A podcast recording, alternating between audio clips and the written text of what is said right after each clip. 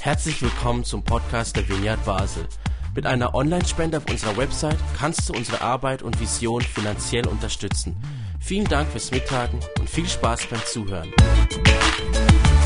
Und so beginnen wir mit einer neuen Predigtreihe, sieben Mutproben in der Apostelgeschichte. Und jetzt brauche ich den Flipchart. So.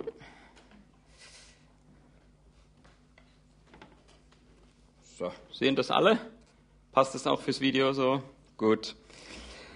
Also, wir werden uns an den nächsten sieben Sonntagen jeweils eine biblische Geschichte über Mut zusammen anschauen und da hoffe ich, dass diese Geschichte uns auch wirklich ermutigen. Und jetzt in meiner Einführungspredigt möchte ich aber mit dem einsteigen, was uns entmutigt. Oft haben Geschichten über ein ermutigendes Erlebnis eine Vorgeschichte. Also, ich schreibe jetzt hier mal, ich ergänze das Wort Mut. Ermutigung.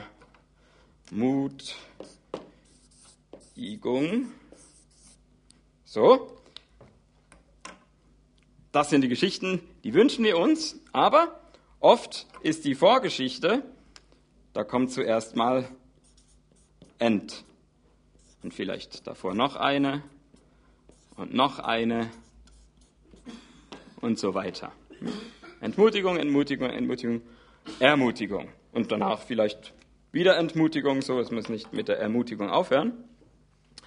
Aber was ich sagen will ist, wenn da zunächst, vielleicht in deiner Geschichte oder was auch, ich weiß nicht, an was du jetzt vielleicht gerade so denkst, ähm, da gibt es vielleicht zunächst einmal viele entmutigende Erlebnisse.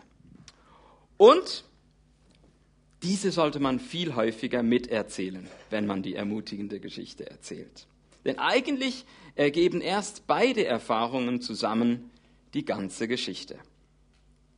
Was also entmutigt uns eigentlich? Ganz konkret hier in der Schweiz oder auch in Deutschland. Auf diese Frage gibt es bestimmt ganz viele mögliche Antworten. Ohne Anspruch auf Vollständigkeit möchte ich hier einfach mal einen Vorschlag machen. Und das habe ich versucht so darzustellen. Spätestens im Erwachsenenalter haben Angepasstheit und Mittelmäßigkeit uns oder die meisten von uns zumindest fest im Griff. Wehe, du bist anders. Und sicher gibt es viele Menschen, die das auch gar nicht stört. Aber gleichzeitig gibt es auch viele Menschen, die eigentlich gerne ausbrechen würden.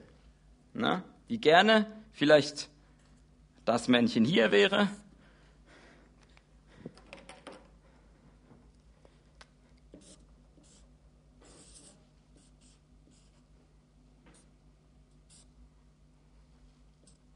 Ich kann furchtbar schlecht zeichnen.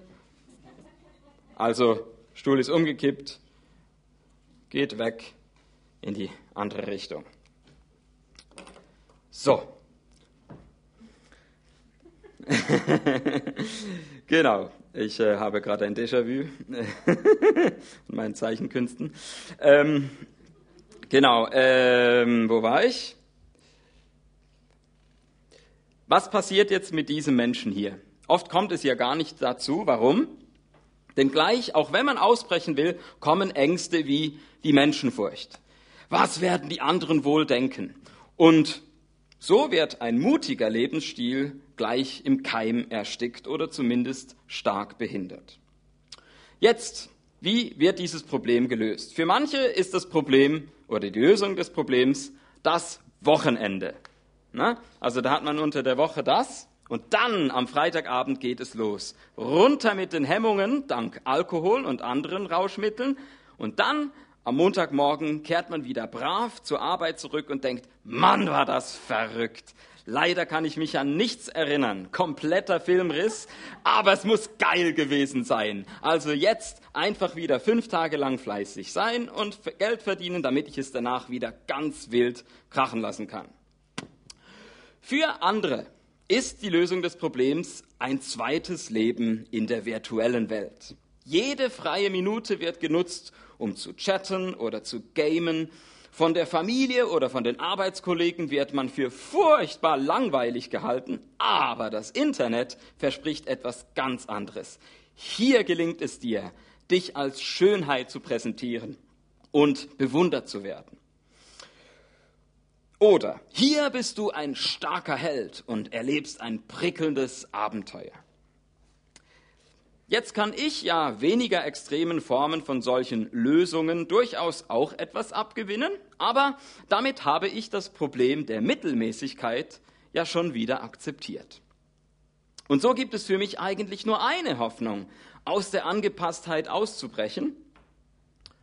Und die begegnet mir, wenn ich in der Apostelgeschichte lese. Aber Jetzt könnte man gleich äh, rübergehen, aber ich setze noch einen drauf. Was ist von der Dynamik um Petrus und Paulus und die anderen Apostel herum eigentlich übrig geblieben? Nicht mehr viel, sagen heute nicht wenige, wenn sie zum Beispiel einen Gottesdienst besuchen.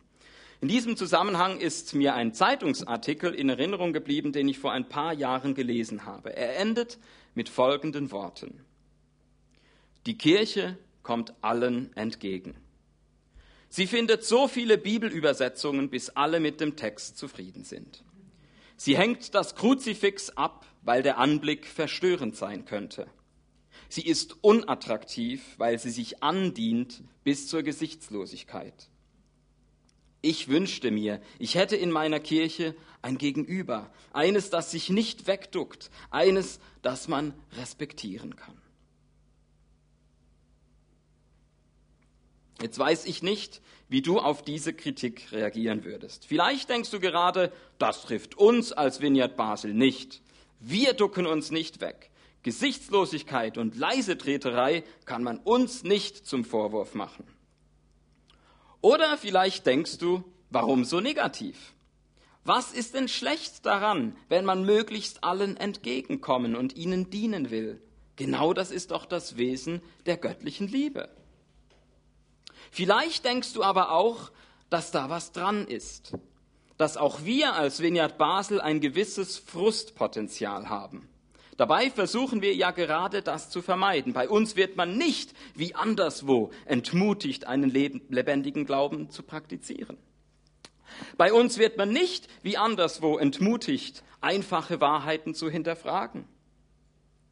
Aber heißt es automatisch, dass man bei uns wirklich ermutigt wird, aus Mittelmäßigkeit und Angepasstheit auszubrechen?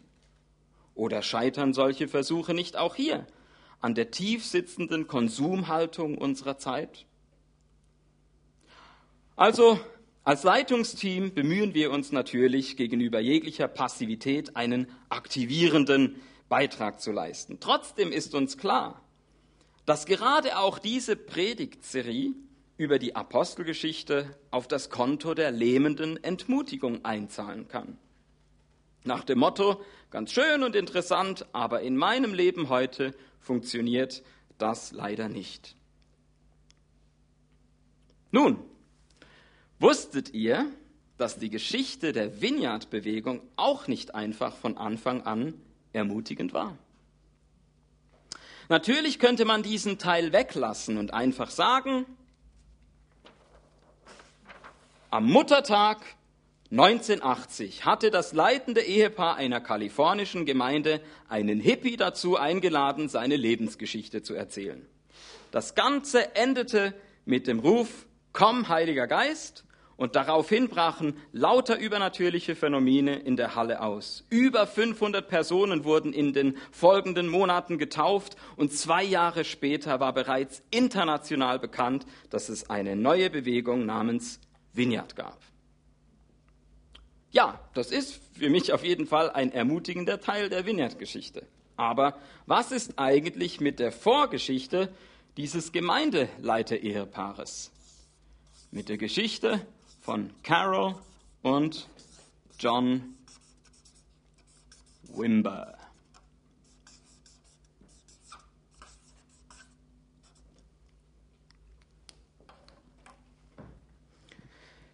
Nun, sie liest sich wie eine Aneinanderreihung von Entmutigungen.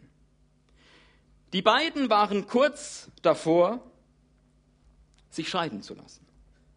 Carol war depressiv veranlagt und John tat seine Ehe und Familie mit seinem Musikerleben auch nicht gut. Dann fanden die beiden aber zum Glauben an Jesus und viel veränderte sich. Zu diesen Veränderungen gehörte aber auch, dass John seine erfolgreiche Musikkarriere an den Nagel hing. Man könnte denken, dass dadurch der Weg des Glaubens nun wirklich frei war, aber als John ganz praktisch das tun wollte, was er in den Evangelien und in der Apostelgeschichte las, war das von seinen damaligen geistlichen Leitern gar nicht erwünscht. Ich habe mir ein Interview angeschaut, wo John über diese Entmutigung berichtet. Wie bitte? Ich komme bei euch gar nicht dazu, das Zeugs der Bibel in die Praxis umzusetzen? Hä? Ich habe Drogen dafür aufgegeben. Ich habe meine Karriere dafür aufgegeben. Und so endete das Ganze damit, dass Carol und John mit etwas Neuem starteten. Mit einem Treffen von 60 Leuten, die so kommen durften, wie sie waren frustriert und verzweifelt. Aber auch da setzte sich die Entmutigung fort. John predigte über das Lukasevangelium und lud danach zum Gebet für Heilung ein. Jede Woche. Und zwar erfolglos. Kein einziges körperlich sichtbares Leiden wurde geheilt. Und das ganze zehn Monate lang. Wer von uns hätte da nicht schon früher aufgegeben? Doch all die Geduld und Hoffnung führte tatsächlich zu einem Wendepunkt. Hier ist die Geschichte, wie John sie erzählt. An jedem Sonntag beteten wir zu mehreren für einen Mann. Ich weiß nicht mehr, an welcher Krankheit er litt. Wir beteten zwei Stunden lang. Wir beteten alles, was uns einfiel, denn unser größter Wunsch war, diesen Mann geheilt zu sehen. Ganz verzweifelt hörten wir schließlich auf. Ich war so am Ende, dass ich mich zu Boden warf und zu weinen anfing. Das ist nicht fair, schrie ich. Du sagst uns, dass wir predigen sollen, was in deiner Bibel steht, aber wenn wir dann danach handeln, lässt du uns im Stich. Hier sind wir, wir tun alles, was wir können, aber nichts passiert. Du sagst uns, dass wir an Heilung glauben und darum beten sollen, aber du tust überhaupt nichts. Oh Gott, das ist nicht fair. Mein Herz war zerbrochen. Nach ein paar Minuten kam ich wieder zu mir und sah mich um. Die anderen Männer lagen auch auf dem Boden und schrien zu Gott. Unser Misserfolg hatte uns alle zerbrochen. Ich schlich nach Hause und fiel ins Bett. Was wohl die Zukunft noch bringen würde. Am nächsten Morgen weckte mich das Telefon. Der Mann, der anrief, gehörte erst seit kurzem zu unserer Gemeinde. Er sagte, ich habe eine neue Arbeitsstelle und muss heute unbedingt arbeiten gehen. Aber meine Frau hat hohes Fieber. Ich kann nichts zu Hause bleiben, kann nicht zu Hause bleiben und muss um, mich um die Kinder kümmern. Ein, einen Babysitter können wir auch nicht finden. Können Sie kommen und für meine Frau beten? Ich komme sofort, sagte ich. Ich legte den Hörer auf und starrte zur Decke. Gott, sagte ich, was soll denn daraus werden? Der Mann glaubt den ganzen Kram ja wirklich. Entweder verliert er seine neue Arbeitsstelle oder ich muss heute Babysitter spielen. Als ich dort ankam, führte mich der Mann ins Schlafzimmer. Seine Frau sah schlecht aus. Durch das Fieber war ihr Gesicht ganz rot und geschwollen. Oh nein, stöhnte ich innerlich, das sieht nach einem schweren Fall aus. Ich ging zu ihr und legte ihr die Hände auf, murmelte ohne jeden Glauben ein Gebet und wandte mich dann dem Mann zu, um ihm zu erklären, warum manche Menschen nicht geheilt werden. Eine Rede, die ich mir in den vergangenen zehn Monaten zurechtgelegt hatte. Ich war mitten in der Erklärung, als sich die Augen des Mannes plötzlich auf irgendetwas hinter mir richteten. Dann ging ein Lächeln über sein Gesicht. Ich drehte mich um und sah, dass seine Frau aufgestanden war. Sie sah völlig anders aus. Was ist mit Ihnen geschehen? Fragte ich. Ich bin gesund, sagte sie. Sie haben mich geheilt. Bleiben Sie doch noch. Möchten Sie eine Tasse Kaffee oder möchten Sie frühstücken? Es hat funktioniert. John war durchgebrochen und erlebte ab da zusammen mit Carol und der Gemeinde regelmäßig Heilungen. Er hat diese Erfahrung in einem Satz zusammengefasst. Glaube buchstabiert man R-I-S-I-K-O. Risiko. Das ist das Vineyard-Erbe, das uns anvertraut ist. Und in dieser Predigtreihe werden wir sehen, wie sehr sich das mit der Apostelgeschichte deckt. Auch diese Geschichten von Jerusalem bis Rom vermitteln die gleiche Botschaft. Und die Frage ist, was alles kann der Heilige Geist wohl heute unter uns und durch uns bewirken, wenn auch wir mehr wagen? Lassen wir uns herausfordern und uns aus unserem europäischen Sicherheitsdenken herauslocken? Gerne erinnere ich noch mal an die Predigt von Michel und Steffi am Anfang dieses Jahres zu unserer Vision. Gesegnet, um zu segnen. Der doppelte Aufruf von Jesus, kommt alle zu mir und darum geht und macht im Matthäusevangelium Kapitel 11 und Kapitel 28. Natürlich finden wir das auch im Lukasevangelium und in der Apostelgeschichte, wo Jesus es so sagt. Lukas 24, 48 bis 49. Ihr seid Zeugen geworden von allem, was geschehen ist und sollt es überall bezeugen. Ich aber werde den Geist, den mein Vater versprochen hat, zu euch herabsenden. Wartet hier in der Stadt, bis das eintritt und ihr mit Kraft von oben gestärkt werdet. Und in der Apostelgeschichte wird das wieder aufgegriffen. Apostelgeschichte 1, 4. Bleibt in Jerusalem und wartet auf den Geist, den mein Vater versprochen hat. Apostelgeschichte 1.8. Aber ihr werdet mit dem Heiligen Geist erfüllt werden und dieser Geist wird euch die Kraft geben, überall als meine Zeugen aufzutreten. In Jerusalem, in ganz Judäa und Samarien und bis ans äußerste Ende der Welt. Ja, von diesem überall träumen wir als Vineyard Basel auch. Zitat, damit Gottes Liebe überall sichtbar wird. Dieser Mission haben auch wir uns verschrieben. Und mit dem Dienst am nächsten, da in Basel, waren wir ja vor kurzem schon immerhin beim International Day of Peace in Genf vertreten.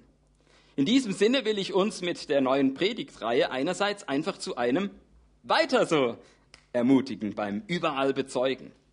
Andererseits wünsche ich mir noch weitere Durchbrüche.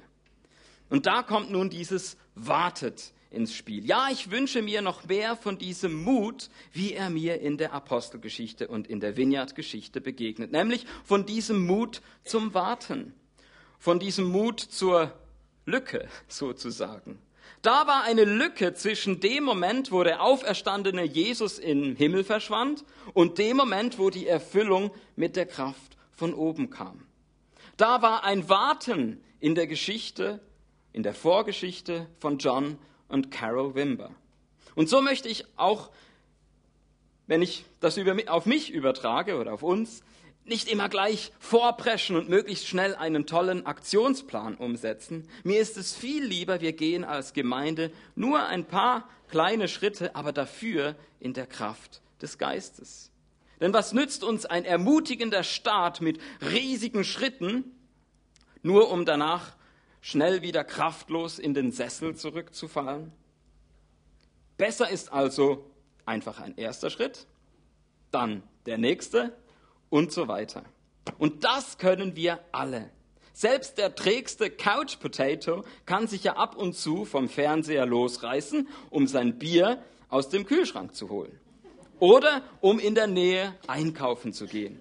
Und beim Einkaufen muss man ja sowieso oft an der Kasse warten. Warum also nicht auch auf den Heiligen Geist? Vielleicht kriegst du dann ja einen Eindruck, wie du einen Menschen dort segnen könntest. Gottes Liebe überall zu bezeugen, muss überhaupt nicht spektakulärer sein als das. Im Wochenmail habe ich euch um solche Mutgeschichten aus eurem Alltag gebeten. Und ich darf nun zum Schluss eine Videobotschaft von meiner Frau abspielen. Sie erzählt uns darin, was für Erfahrungen, was für Erfahrungen sie in ihrem Leben als Mama gemacht hat.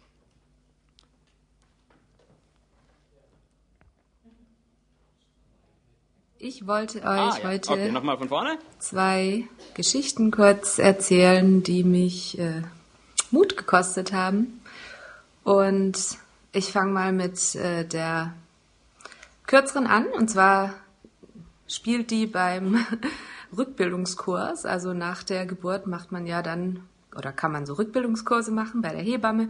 Habe ich auch gemacht. Und da waren dann irgendwie lauter Frauen, die ich nicht kannte. Und eine, ähm, da habe ich schon irgendwie immer durchgehört, dass sie ähm, ja irgendein Problem beim Stillen hat. Und dann habe ich sie halt mal danach gefragt, was denn bei ihr los ist und einfach so mal ein bisschen gefragt. Und dann hat sie halt erzählt und dass es ja halt weh tut und überhaupt. Und ja, irgendwie habe ich so ein bisschen Herzklopfen gekriegt und habe dann halt gedacht, jetzt, naja, ich muss jetzt einfach fragen, ob ich halt kurz für sie beten kann. Und dann habe ich halt einfach irgendwie in zwei, drei Sätzen einfach kurz Gott gebeten, dass er halt die Schmerzen nimmt und das Ganze halt heilt, weil die Ärzte ratlos sind. Sie hat gesagt, keiner weiß es und so. Ja, ähm, jetzt war es so, ich habe die dann nur noch einmal gesehen, weil es war irgendwie mein vorletzter Kursabend. Und dann ähm, hat sie halt gesagt, na ja, es ist so ein kleines bisschen besser, aber naja. Ähm, es ist leider dieser durchschlagende Erfolg ausgeblieben, das, was man sich so wünscht, äh, dass halt genau das Wunder passiert, sie sich zu Gott bekehrt und einfach merkt, wie, wie äh, was für ein toller, heilender Gott äh, das ist. Genau. Das ist leider zumindest in meiner Gegenwart nicht passiert, aber das kann ja einfach ein Schritt gewesen sein. Das andere ist eine gute Freundin von mir, die ich vom, vom Geburtsvorbereitungskurs kenne. Also ihr seht, es sind äh, gute Anknüpfungspunkte für Geschichten. Ja, also die kenne ich jetzt seit ich mit Sarah im Geburtsvorbereitungskurs war und glücklicherweise sind die äh, zwei Mädels, die aus dem, die aus der Geburtsvorbereitung da entstanden sind, dann äh, jetzt auch Freundinnen. Wir sehen uns jetzt nicht so oft, aber immer wenn wir uns sehen, ist es sehr nett. Und jetzt gerade neulich, ja, hat sie mir halt auch wieder ein paar Sachen erzählt aus ihrem Leben. Ähm, ja, hat nicht einfach gerade eine Trennung hinter sich und auch vor einigen Jahren eine schwere ähm, Tumorerkrankung und also einige Dinge, die, die halt sehr reingehauen haben bei ihr und äh, die halt auch Selbstzweifel äh, weiter schüren und anheizen und irgendwie Lebenstraum zerplatzt und so. Und naja, ich ich habe halt gemerkt, dass ich da eigentlich recht offen sein kann, über meinen Glauben sprechen kann und habe ja auch einfach angeboten, für sie zu beten, weil ich einfach glaube, dass Gott sie so gut kennt und liebt und einfach ein gutes Leben für sie hat. Und ja, sie hat dann auch irgendwie so mit Tränen in den Augen auch ja gesagt und äh, später dann auch sich noch bedankt in einer ähm, WhatsApp-Nachricht, ja, was es irgendwie für einen, einen coolen Effekt für sie halt hat mit unserer Freundschaft weil sie irgendwie meinen starken Glauben so ähm, ja einfach voll schätzt. Und da war ich irgendwie ziemlich überrascht, weil ich jetzt eher dachte, dass sie vielleicht ein bisschen, ja, dass ich sie überfordert habe jetzt mit dem Glaubensthemen und überhaupt, aber anscheinend ist ihr das auch sehr wichtig, dass jemand auch auf dieser Ebene mit ihr irgendwie redet. Und da freue ich mich, ähm, dass, also das habe ich ja auch nicht einfach so gemacht, ja, das war schon, hat mich schon Mut gekostet, aber da hat zumindest dieses äh, ja positive Feedback mir geholfen und mich ermutigt, das in Zukunft vielleicht auch öfter einfach zu machen. Genau, also das sind so zwei kleine Begegnungen gewesen, die mich Mut gekostet haben, jetzt für jemanden zu beten, der das nicht normal findet, dass man irgendwie mit Gott als sein Vater spricht oder so. Und das, ja, glaube ich, finden Leute schon immer faszinierend, wenn man seinen lebendigen Glauben einfach auch ganz normal in Freundschaften lebt. So habe ich es zumindest bisher erlebt, auch wenn es nicht immer der große Durchbruch in diesem Moment war, aber ich glaube da einfach auch an kleine Schritte, die auf einem guten Weg zu was Großem beitragen. Ihr seht also, Mut und Risiko, das ist nicht nur etwas für ungesittete Leute wie mich, die sowieso keinen guten Ruf mehr zu verlieren haben. Es ist offenbar auch etwas für salonfähigere Persönlichkeitstypen wie meine Frau. Wir beide strecken uns einfach jeweils auf unsere Art nach einem Glauben aus, der dem Christus in uns alles Mögliche und Unmögliche zutraut. Und darum soll das letzte Wort im heutigen Gottesdienst, das passende Lied, alles ist möglich haben. Bevor aber die Band auf die Bühne kommt, wollen wir ein offenes Mikrofon haben für euch. Ihr habt gesehen, das wäre sozusagen die Vorlage und ich ergeb, übergebe jetzt dann auch gleich an Michel. Allerdings erst nach einem kurzen Moment des Innehaltens und des Wartens. Denn ich möchte an den Schluss meiner Predigt eine Frage stellen, die ihr in einer kurzen Stille in eurem Herz bewegen könnt. Denkt nochmal an die praktische Übung am Anfang oder an die Wimber Story oder an die Videobotschaft von Chrissy. Jetzt kommt die Frage. Wie viele entmutigende Erlebnisse dürfen eine entmutig eine sorry nochmal wie viele entmutigende Erlebnisse dürfen einer ermutigenden Erfahrung vorangehen, damit du nicht den Mut verlierst? Nochmal, wie viele entmutigende Erlebnisse dürfen in einer, Ermut dürfen einer ermutigenden Erfahrung vorangehen, damit du nicht den Mut verlierst? 1, 2, 5, 10, 20, 50, 100, 200, 500. Über dieses Verhältnis darfst du jetzt kurz nachdenken.